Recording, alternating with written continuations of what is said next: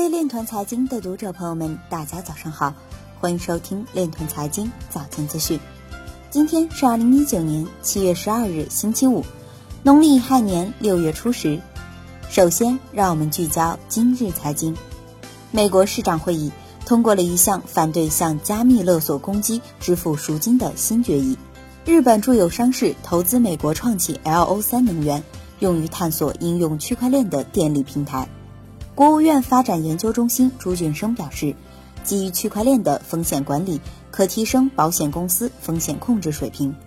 中远海运董事长徐立荣表示。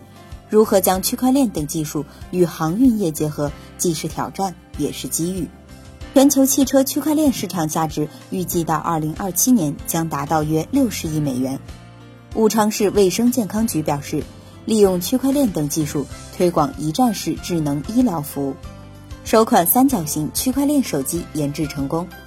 中行宁波市分行成功实现全辖首笔区块链付费延停交易平台业务落地。律师刘烨表示，区块链重组虽对用户无影响，但对矿工收入影响巨大。杨海波表示，币圈大部分做市商并没有创造流动性，只是流动性的搬运工。今日财经就到这里，下面我们来聊一聊关于区块链的那些事儿。据环球财富网消息，七月十日，顺丰甘孜松茸预处理中心揭牌仪式在四川雅江举办。据悉。顺丰基于其大数据及区块链技术，在松茸上实现了全程可追溯，打造松茸全产业链质量与食物安全管理系统。使用智能设备搭载智能系统，结合特征码追溯等方式，记录每一颗松茸的采摘人员、采摘地区、生长周期、装箱时间、分拣时间等，让天生天养的松茸实现了数据沉淀与管理。